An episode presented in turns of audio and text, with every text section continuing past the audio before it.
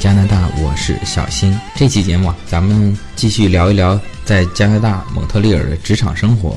很多朋友在考虑过来留学、移民的呃问题当中啊，问到频率比较高的就是在蒙特利尔，如果法语不是很好，能不能找到工作啊？可以找什么样的工作啊？今天呢，我就找来了咱们一位听友啊，也是在蒙特利尔做什么工作呢？在咱们世界知名的会计师事务所四大里面从事税务相关的工作。咱们来听听他是怎么介绍在加拿大蒙特利尔这边的白领职场生活。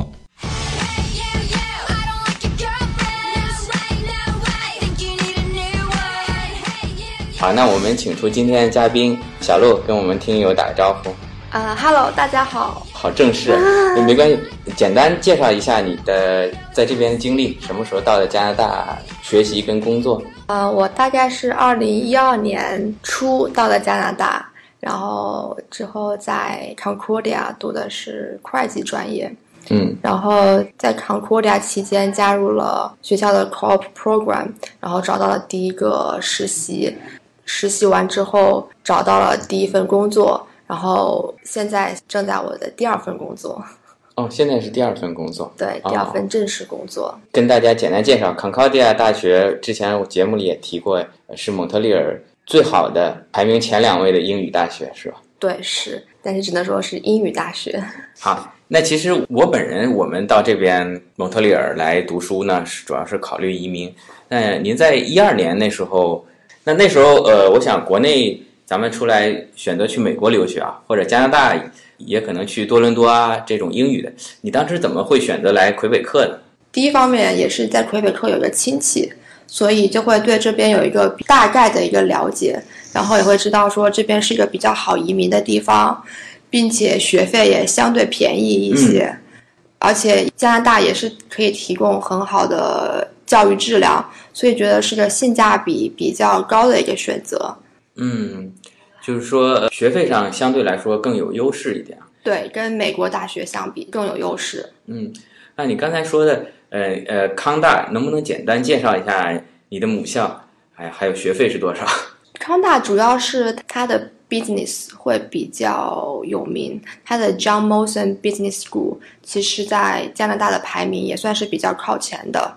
嗯，对，然后至于学费的话，据可能大概四年的话，本科四年大致就是应该是四十万人民币左右。四十万人民币。对啊，啊，插一个题外话，那个可能小鹿现在已经是在加拿大有一段时间了。嗯拿现在来说啊，这个加元最近又跌得很惨，哦哦哦 可能就没有四十万人民币那么多了。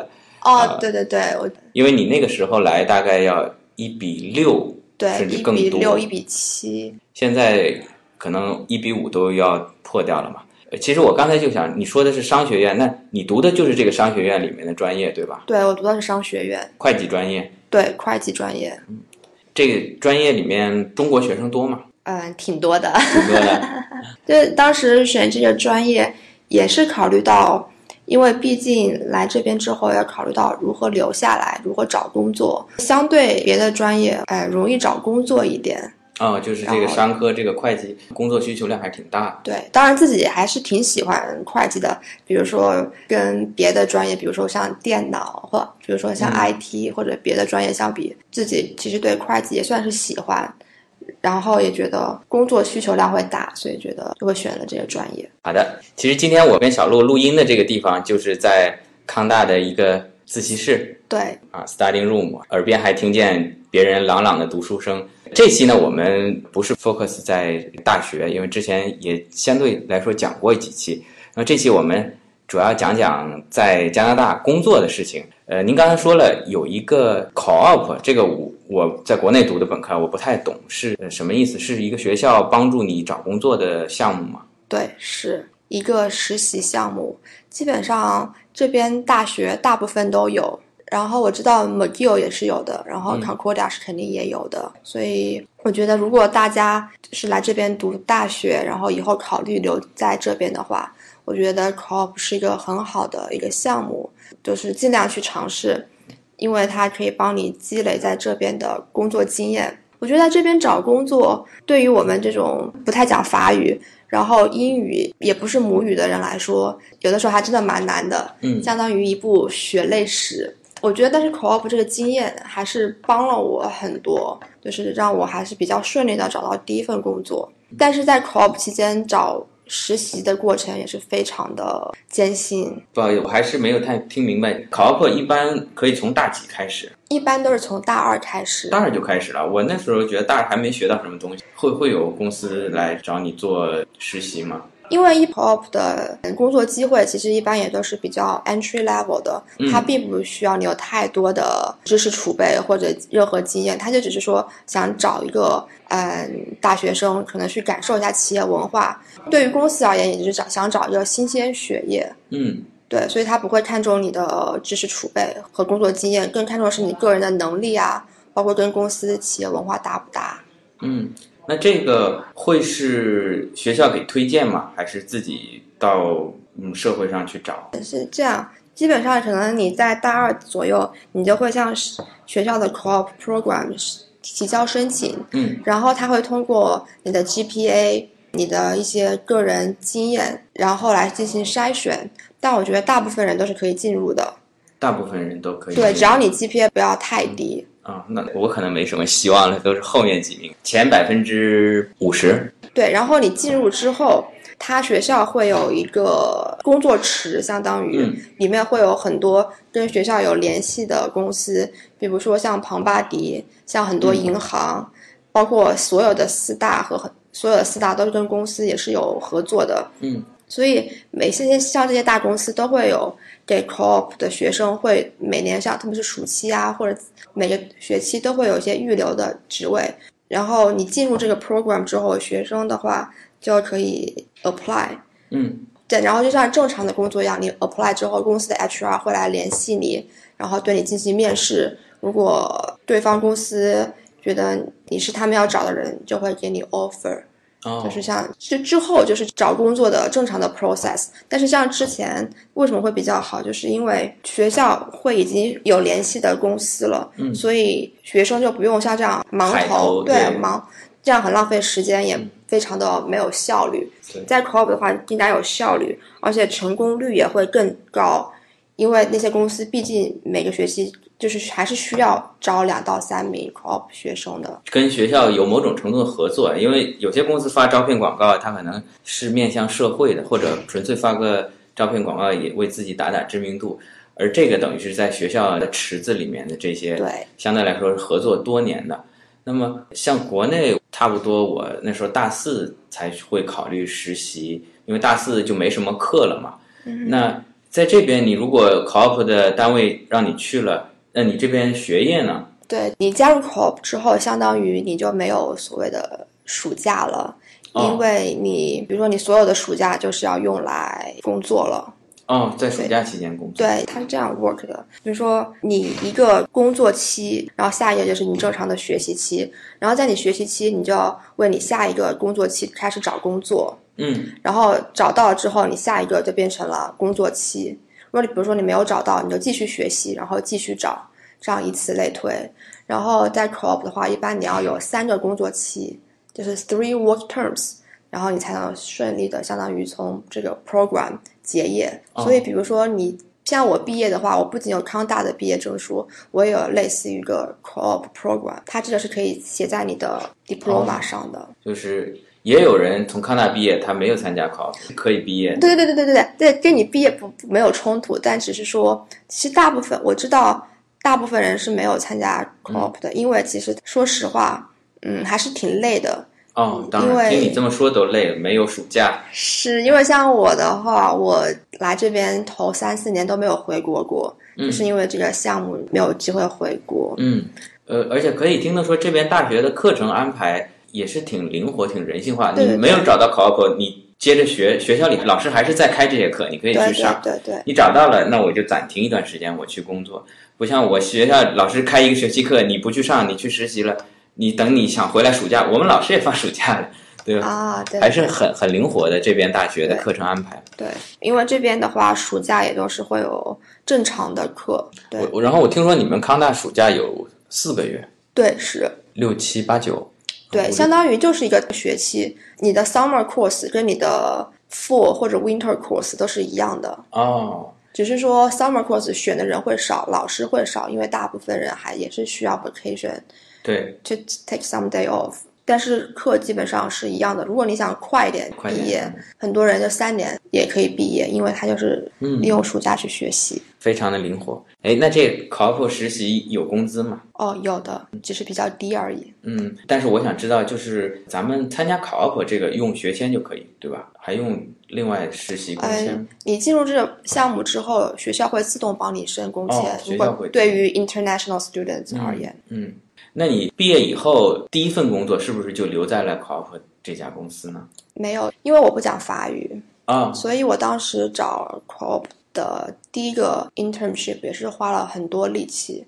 我大概接了十几个面试，嗯但最后一问到用要不要法语，他们就直接用法语问了，嗯然后就要马上现出原形，就是你的法语 水平是怎么样的。所以最后也是很不容易才找到这一个不需要法语的那家公司，但那家公司很小，他当时想要我留下来，但是我觉得没有太多的意义，我觉得嗯公司太小，所以我当时也并没有留下来。嗯然后当时我还没有毕业的时候，在我倒数第二学期，刚好有个朋友他问我，他这有个工作经验，你想不你想不想去试一下？嗯我就说那可以啊，我就去试了。然后大概两轮面试之后，正好公司愿意录用我，然后就去了我第一个公司。嗯，所以之后也是相当于边学习边工作。就是那时候还是没毕业。对，嗯在我倒数第二学期的时候，毕业后就留到一家更大的公司。嗯嗯。但是我觉得就是之前的实习经验肯定是帮了很多。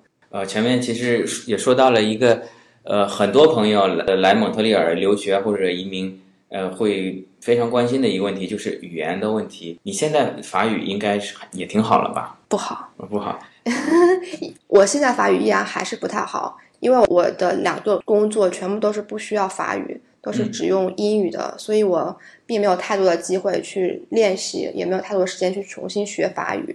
嗯嗯，但我觉得语言对于在这里找工作确实是一个还最大最大的的障碍，对于留学生而言。嗯，所以建议就是，首先第一点，那你就一门心思学好法语，最好的办法。然后第二点就是像我这种语言能力不太强，可能没有那么快学好一门语言，然后也没有太多的决心要学好一门语言的时候，那我就觉得，那你就提高自己的 GPA，嗯多找实习工作、实习经验嗯，多参加义工，积累在这边的各种经验。然后就是坚持不懈的投简历，坚持不懈的面试，不要被困难打倒。然后最后总会有一份你自己喜欢的工作。嗯，我其实想问，就是说，呃，这个语言在你投简历啊、面试过程中会有困扰吗？就是说，当然你非常优秀，GPA，呃，会找到有一部分公司是不需要法语的，但是比如说，就拿呃你这个专业会计来说，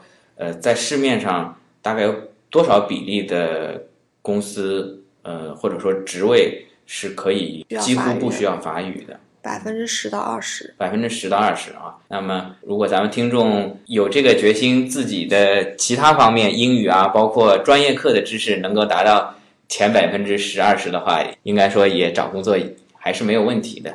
对，但是找工作我觉得也是运气也是很大的一方面，因为我也认识也有朋友，他大学期间没有任何工作经验，嗯但是呢，毕业之后也还是很顺利，大概三四个月，嗯，也还是找到了第一份不需要法语的工作，嗯所以这也是看人，但是还是你需要坚韧，你要有这个决心，就就是运气成分也是很重要的。对对对对对对对对。那么，像你很快的找到工作，现在都换了第二份了。除了运气以外，能不能讲讲其他方面的经验？比如这个实习啊，或者是因为你说你有一个工作也是朋友介绍，对吧？有哪些渠道可以拓展我们这边的人脉？能不能给些建议？因为这边的话会有很多 career fair，嗯就是会有一些招类似于招聘会，所以就是有机会的话就多多参加那些招聘会。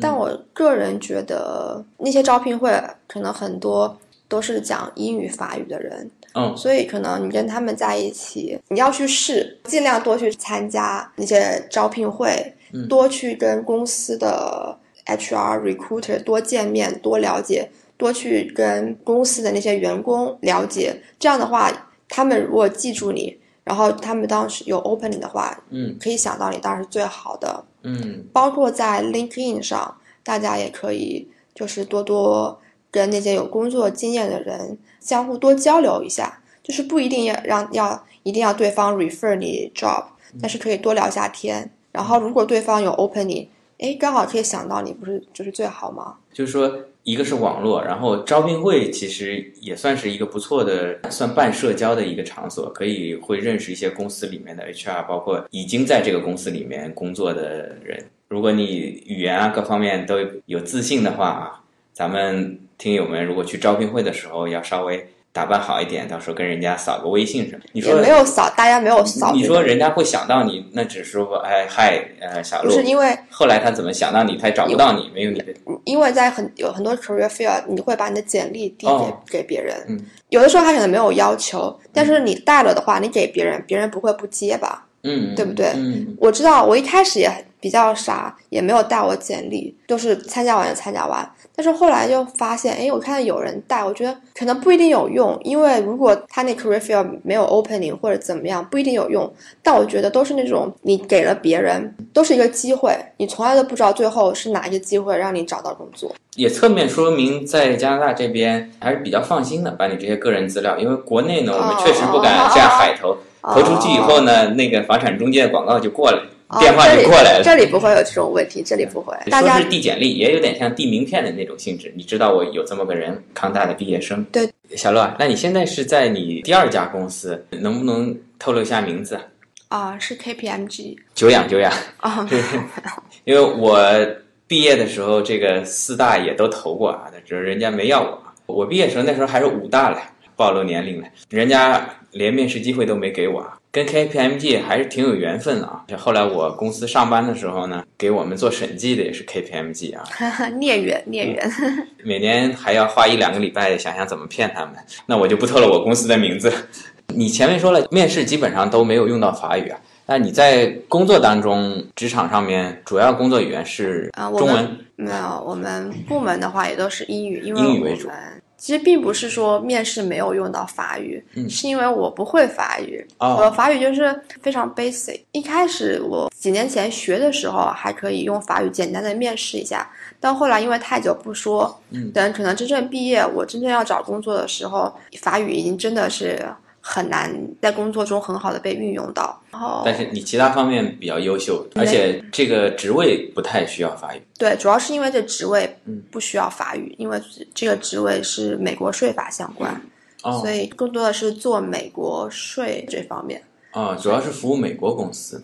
对，或者是加拿大公司在美美国有支部，嗯对，或者美国公司在加拿大有支部，是这样的情况。嗯所以基本上全部都是用英语。同事的话，大部分百分之百也都是讲英语，但是同事也有一些会法语的人，所以会法语的同事之间他们会讲法语，跟我们这些法语不太好的，嗯基本上都是英语。会偷偷用法语说你们坏话。哎，不会不会，其实同事其实人都还挺好的，嗯，在 KPMG 里面，中国人比例高吗？不太高。不太高。不太高。我是去年六七月加入的公司，之前是整个部门只有一个 manager 是越南人，没有任何中国人。但是刚好可能他们这一次今年是有意的想要平衡一下男女比例和种族的比例，所以这次招的三个全部都是亚洲人。还是像你之前说找工作，其实咱们运气也非常重要，正好赶上他们想平衡一下，避免被人家说成种族，招一些亚洲人，我们正好去投简历，就赶上这一波了。对对对，这也不奇怪啊，咱们国内也要马上开两会了，那这个女性代表、少数民族代表也都是必须要占一定比例的，这个根据法定。因为咱们国内，我吹牛一下啊，有几万听众当中，说不定也有在四大工作的，大家可以听听在加拿大咱们在四大的工作是怎么样，能方便透露一下收入吗？非常庸俗的节目，大致不是说你平均上。如果是大学毕业或者做了一两年以后，在 KPMG 哎，四五万左右吧。四五万加元，嗯，可能审计、税务还有咨询又又不太一样。对，平常出差的机会多吗？不多，因为我们都是太菜鸟级的人，就是想出差都没有机会。一般可能都会 manager 或者 senior consultant 会出差的机会会比较大一点。嗯，提起四大，提起这个会计师事务所，从我大学毕业那时候啊，那已经是十多年前的事情了，上个世纪啊，没啊没到上个世纪，本世纪初啊，那时候就流行四大，说把女人当男人用，把男人当牲口用，加班是非常平常，然后这个压力非常大，在加拿大呢。我个人觉得工作强度肯定会比一般的公司工作强度会大一点，但是我觉得还没有像国内说的强度那么大。因为像美国的税法的话，就是我们是每个月的临近十五号可能会忙一些，因为刚好是有 due day。但是等那个时候如果刚好会有一些 issue 的话，可能会要加班，可能加班到晚一点的话十一二点。啊，十一二点也还是挺晚。对对对，但是那一两天而已。但是正常情况下，可能每天我觉得六七点还是可以回家的。六七点也还是挺辛苦，相比其他一些职业上面的白领。对，我知道很多，比如说银行的话，嗯，啊，会相对轻松一点，比如说五点五点半可以走。嗯，那我们的话，你五点半也可以走，但你看。别人大部分人都还在那边待着。哎，老外也讲究这个吗？我只觉得中国或者日本人公司会讲究。你看别的同事都在辛苦的加班，即便没什么事，也是在公司稍微上会儿网。哦，你留下来肯定绝对不会是因为没有什么事情，事情是永远做不完的。你留下来是肯定是有因为有事情，但是你那个事情可能不一定那么急，不一定说今天就要要，但是可能你想把它做完，然后又真的看到同事都在。那你就说，那我就把它做完了，我再走，是这样的心理。还是要照顾一下团队士气。对对对对对，主要是因为觉得大家都在，然后大家比你厉害，比你优秀，还还在比你努力。对，然后你会觉得，那我还是把这个事情做完了再走吧。嗯，那现在你是普通员工，那你的 manager，你觉得跟上司合作感觉怎么样？感觉很好，我觉得在这边大部分人都是很好的。嗯，因为我没有在国内工作过，但是会有听说过，可能国内人际关系会相对复杂一点。嗯，这边的话，同事真的还就是很好，会真的很真心帮你。比如说你问一个什么东西，他们可能会帮你举一反三，帮你拓展一些别的知识。嗯，有没有老板要求你什么邮件必须多长时间之内一定要回啊？什么？没有，没有，没有任何。上班呢？上班氛围，因为可能像这种什么网传啊，咱们也没有进去过。什么谷歌啊这类公司，上班的氛围非常轻松啊，可以听听音乐啊，甚至带宠物来上班。可能四大还是比较传统的一个行业。带宠物基本上你就不可能。但你说听歌是没有问题的啊，听听音乐没问题。对，自己戴耳机。对，自己戴耳机，然后你就开 YouTube 一直听歌是没有问题。哦。可以开喜马拉雅听听闲话去。对对对对。OK，听我这节目还是挺影响工作效率的，还是还还是听歌吧。那我们其实国内那时候找工作的时候也一直提什么 career plan 啊，职业计划。像你做税务对吧？这行对日后的从公司来讲啊，个人来讲的发展的目标是什么？我个人还是很喜欢我现在做的这个职业，也很喜欢税法，所以可能会。三到五年之内，可能还是会在这个方向继续坚持做下去。嗯，然后也可以看看自己到底可以走多远。因为其实说起来，像我还跟四大的缘分，就是原来我们公司的财务，其实很多人是在四大做了一段时间以后呢，等于是跳到甲方到公司里面做财务了。而且我在大学毕业时，那时候四大来开招聘会，通常也会说是什么两年 junior，两年 senior。经过多少年以后可以达到 partner 之类的，搞得跟传销似的。你的想法还是？哦，我的想法其实也是说做到，我觉得自己可以比较成熟了，然后可以更加自信，然后比较可以独当一面的话，也会说转到公司。对。那么从地理位置来说，会考虑回国吗？还是更多的可能性在加拿大？至于回国，其实我觉得那个是一个挺大的一个 top。嗯。你可以做一期。专门的来这边三五年之后，到底是回国还是留下来？我相信会有很多人愿意参与讨论的。也欢迎听友们在下面讨论。至于回不回国，可能不太会回国了吧，就是还是会留在这边。对于我而言，至于具体加拿大哪些城市，也是要看缘分。嗯，我们小鹿还非常年轻，在他面前还有很多很多的可以选择的。我就觉得蒙特利尔还是有点太冷了。嗯，在这边六年六个冬天太冷了，然后冬天时间太长了，从十一月到四月份，真的半年都是冬天，还是有的时候会觉得有点受不了。所以希望会说想去个暖和一点的地方。嗯，去温哥华。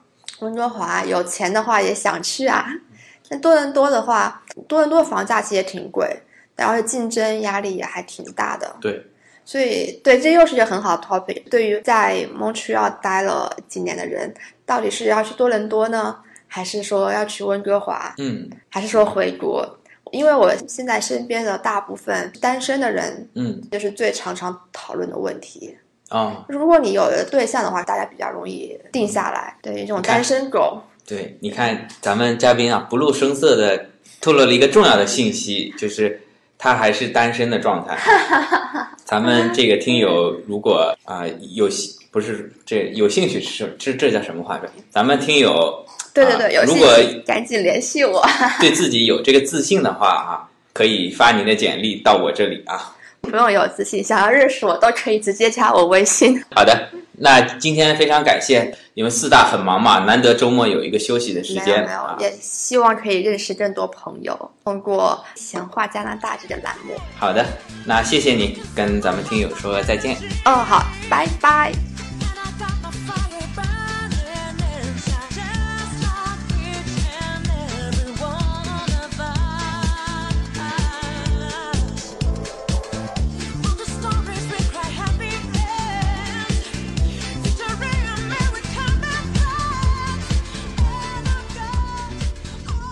非常感谢小鹿同学的分享。正像他所说的，在加拿大的魁北克，特别是蒙特利尔这个地方，呃，如果你实在是觉得学法语有困难啊，本身没有语言天赋的话，你把英语学好，或者说你有足够强的专业技能啊，仍然是可以找到一份非常不错的工作啊。像他所在的公司，应该也是世界顶级的会计师事务所啊。当然了，这个每个人的情况不同嘛。